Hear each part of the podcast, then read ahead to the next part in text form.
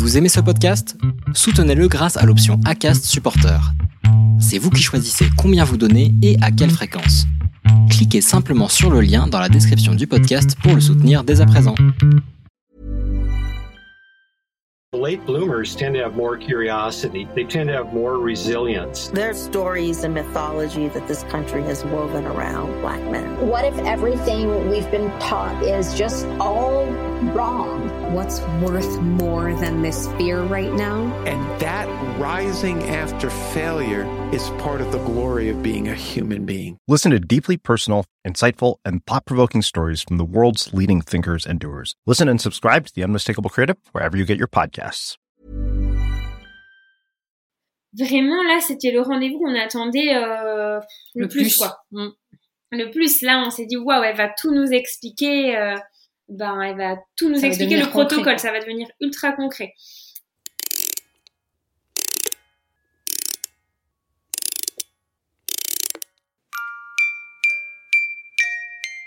Avec le vote de la nouvelle loi bioéthique le 2 août 2021 et la publication au journal officiel de l'ouverture de la PMA à toutes les femmes, la France a rattrapé une partie de son retard.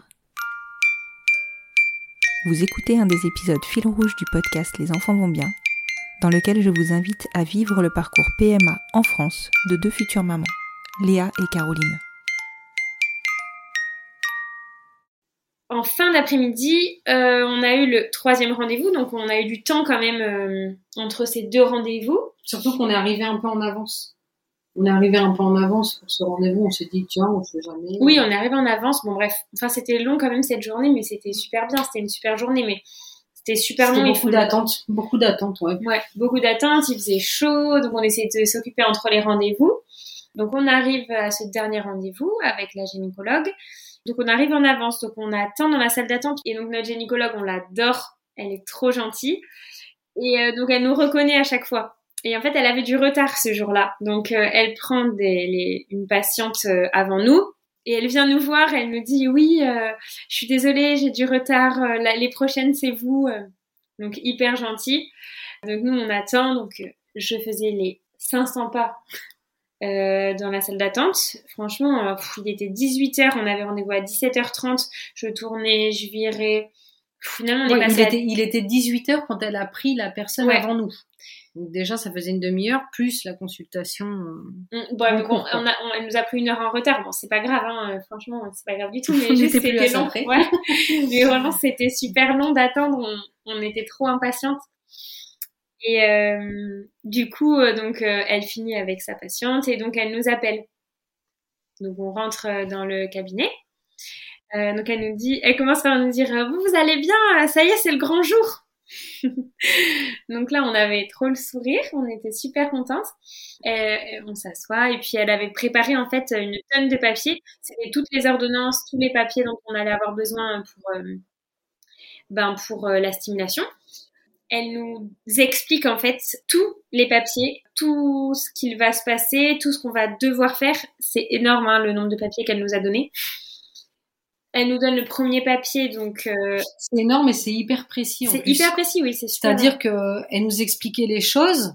Alors pour elle, bah forcément, euh, c'est euh, c'est une habitude. Donc euh, hop, elle enchaînait les, les explications et tout ça. Et nous, on, se regardait par un moment, puis on se disait, waouh, là, il y a beaucoup de trucs quand même. euh, Donc on, on, lui, enfin, au final, on lui demandait de, de, nous redire les choses parce que on s'était dit bon là c'est hyper précis euh, tel jour tel jour c'est ça machin enfin il y avait vraiment un protocole euh, très précis à suivre et on voulait être sûr de, bien comprendre bah, comment ça allait se passer et puis ce qu'il fallait faire et pas se planter sur les enchaînements les machins les trucs donc c'est vrai qu'on était à la fois hyper euh, hyper contente parce que ça y est ça devenait vraiment euh, concret enfin on rentrait dans le vif du sujet Ouais, mais à la fois on était hyper concentrés parce que parce qu'on dit waouh faut il y a, y a plein d'informations là faut pas qu'on se plante quoi Mais en fait, on était, on était concentrés, mais à la fois, enfin moi j'étais tellement en folie dans mon corps que j'avais vraiment du mal. Enfin, ça faisait euh, depuis 10 heures le matin que j'essayais de me concentrer, d'être, euh,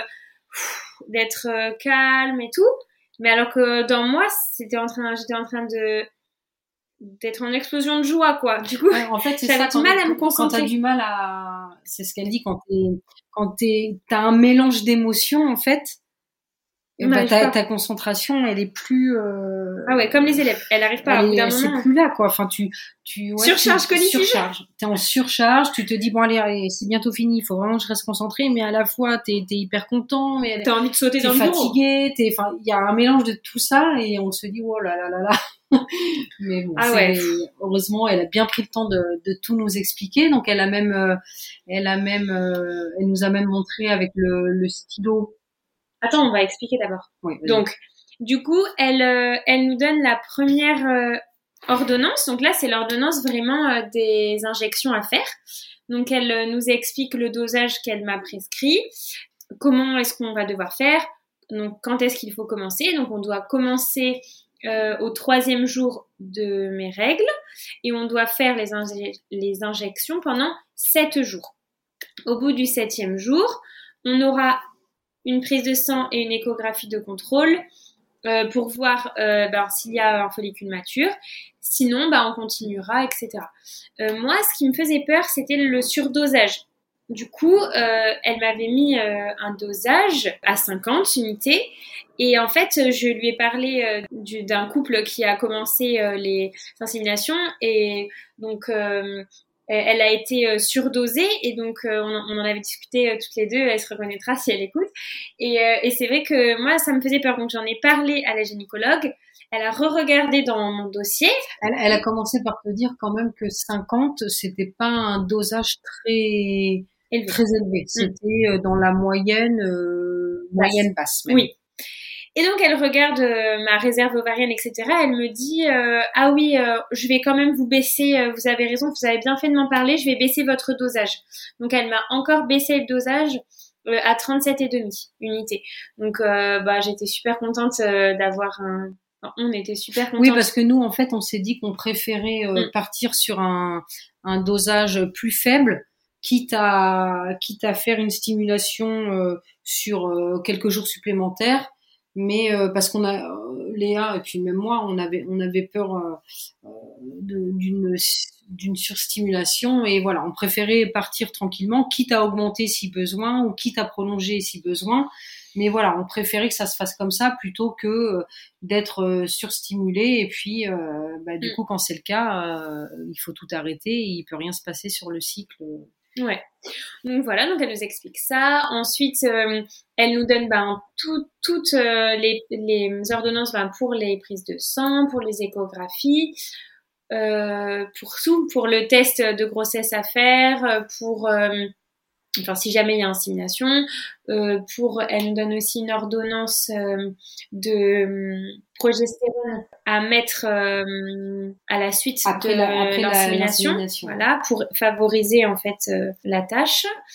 voilà, enfin il y a vraiment beaucoup d'ordonnances et, et donc elle est adorable, donc elle nous raconte tout, elle est super contente, enfin ça se voit, elle était super contente de nous délivrer tout ça, que ça avance et tout. Et elle nous dit euh, deux choses. Elle nous dit donc la première, on était au bureau. Elle nous dit bon par contre, euh, euh j'ai quelque chose à vous dire. En fait. Ouais, en fait, elle nous dit que à cause du Covid, les conjoints ne sont pas autorisés à à être présents pour la pour l'insémination. Donc là, je vois Caro Donc là, je me je la regarde et je m'attendais pas à ça en fait. Je m'attendais pas à ça. Je, pensais que j'allais pouvoir euh, y assister. Et en fait, elle, bon, elle, était hyper sympa. Enfin, elle a bien vu que j'étais déçue et du coup, elle, nous explique bah, qu'elle aussi, elle est déçue parce que elle dit que c'est difficile même pour elle, de laisser les euh, conjoints ou conjointes dans la salle d'attente, alors que c'est quand même un moment hyper important. Donc, euh, mais elle dit bon ben là, on n'a pas le choix, c'est comme ça et voilà, donc ça, c'est vrai que ça a été un moment. Euh, enfin, bon, moi j'étais, euh, ouais, ça m'a, ça m'a refroidi quand même et. Euh, moi j'ai vu que Caro, sur le moment, elle s'est décomposée, mais elle a essayé de faire mine 2. Ouais. Mais mais j'ai vu. Mais je pense qu'elle l'a vu parce que elle m'a regardé et puis même elle, elle était un peu je pense émue de me voir un peu comme ça dans cet état-là, enfin dans cet état-là, même si j'ai essayer quand même de, de, de passer à autre chose et de pas trop montrer ma ma grosse déception, mais ouais, ouais je crois qu'elle a, elle a ressenti euh, mon, mon, ouais, enfin, ouais, ton désert. Enfin, oui, t'étais pas bien. Enfin, déjà dans le cabinet, donc elle a vraiment essayé Caro de, de voilà, de pas le montrer et tout. Sauf qu'on est sorti du CHU. Euh, la première chose qu'elle a faite, c'est que c'est effondrant là. Enfin, elle était trop mal. Elle m'a dit. Euh, enfin, vraiment, ça l'a prise vraiment. Elle s'est sentie bah mise à l'écart. Enfin, voilà, c'est horrible. J'ai dit non, mais t'inquiète, je ferai tout pour que tu viennes. Enfin, moi, je vais tout faire pour qu'elle vienne de toute façon. Hein. Enfin voilà, hein, tu tentes rien à rien. Hein. Franchement, je vais, je vais tout faire hein, de toute façon. Et le deuxième coup, c'est qu'en partant, elle nous dit euh, oui, j'ai oublié de vous dire, euh, ce sera peut-être pas moi qui vous ferai l'insémination parce qu'en fait, on vous convoque dans la matinée. Mais euh, comme on n'arrive pas trop bah, à être organisé, à respecter les horaires, tout ça, en fait, on convoque tout le monde à 8 heures, mais vous pouvez passer à 11 heures. Et euh, du coup, les médecins, bah, on, on, ça on prend, ça tourne. Elle a dit après, vous pouvez quand même demander à ce que ce soit moi. Hein, quand vous appelez, vous pouvez le signaler. Je dis oui, je le signalerai bien que je que ce soit vous. Je, ça aussi, je fais, je vais être chiante après, en fait. Comme elle nous a dit, bon, euh, si je suis dans le dans le secteur, euh, bien sûr, je viendrai. Maintenant, si je suis en ponction sur une autre patiente ou quoi, bon bah là, oh, je lui un mail, là, ça sera pas possible. Mais en tout cas trop gentil. Enfin, elle nous a dit euh, bah si, si je peux me rendre euh, disponible à ce moment-là, euh, bien sûr, je viendrai. Ah oui, je viendrai trop, trop gentil. Non, mais ça, par contre, c'est que, enfin, c'est vraiment important pour nous quand même que ce soit elle. Enfin, j'aimerais vraiment, vraiment que ce soit elle et. Bah, on a, on a quand même une bonne relation avec elle, donc c'est vrai que c'est pour euh, pour cet acte-là, on voilà, on aimerait que ce soit elle parce que c'est voilà, elle nous suit depuis le début euh, et, ça passe bien. Donc, euh. Oui, oui, on s'apprécie, je pense. Après qu'elle nous ait présenté toutes ces ordonnances, ah oui, et aussi très important, elle m'a dit vous êtes sensible à l'homéopathie? Je dis ah oui oui oui oui. Elle dit ben on a préparé une petite ordonnance d'homéopathie pour les patients qui veulent donc super. Donc il y a une de... Je connais tous les granules euh, qui sont sur euh, ça. Et en fait, c'est pour euh, un petit peu le stress, l'angoisse pendant la stimulation et aussi euh, lors pour préparer en fait l'insémination. Mm. Donc j'ai trouvé ça génial qu'en hôpital ils nous fournissent une, une ordonnance d'homéopathie. Alors là vraiment, je voulais vraiment le dire parce que je trouve ça génial. Donc voilà, donc c'était trop chouette. Donc après nous avoir présenté tout ça, euh, on lui demande Bon, ben, on commence quand du coup Et puis elle nous dit, ben, c'est quand vos prochaines règles Là. Bah, on commence euh, à vos prochaines règles.